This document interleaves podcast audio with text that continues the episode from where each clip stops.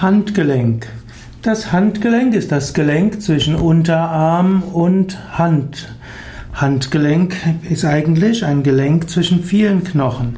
Es gibt die Elle, es gibt die Speiche, es gibt die Handwurzelknochen und etwas haben die Hand, Mittelhandknochen auch noch damit zu tun.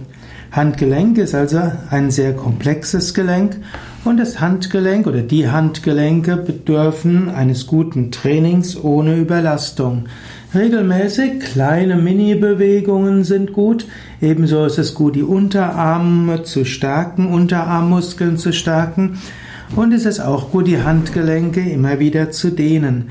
Eine einseitige Belastung, wie es zum Beispiel das Tippen ist, kann manchmal Handgelenke zu Schmerzen führen. Aber das ist ein ausführlicheres Thema. Es wird auch ein Video geben, Yoga bei Handgelenksproblemen.